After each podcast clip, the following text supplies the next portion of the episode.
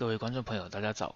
周末这两天，台湾各地都有明显的降雨发生。最主要的原因还是因为偏南风带来了暖湿的大气环境，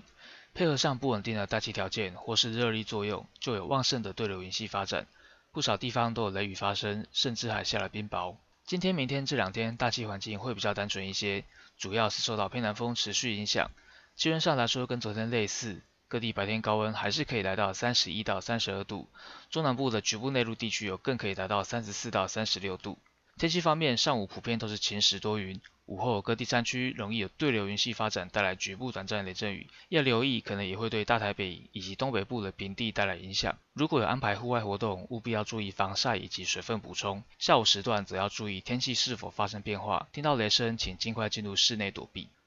周三，北方的锋面系统有往南接近台湾的趋势，环境水汽增加，大气环境也比较不稳定。预估北部东半部地区会转为多云或是阴天，并且有局部短暂阵雨的机会，下雨时间比较长，也会比较频繁。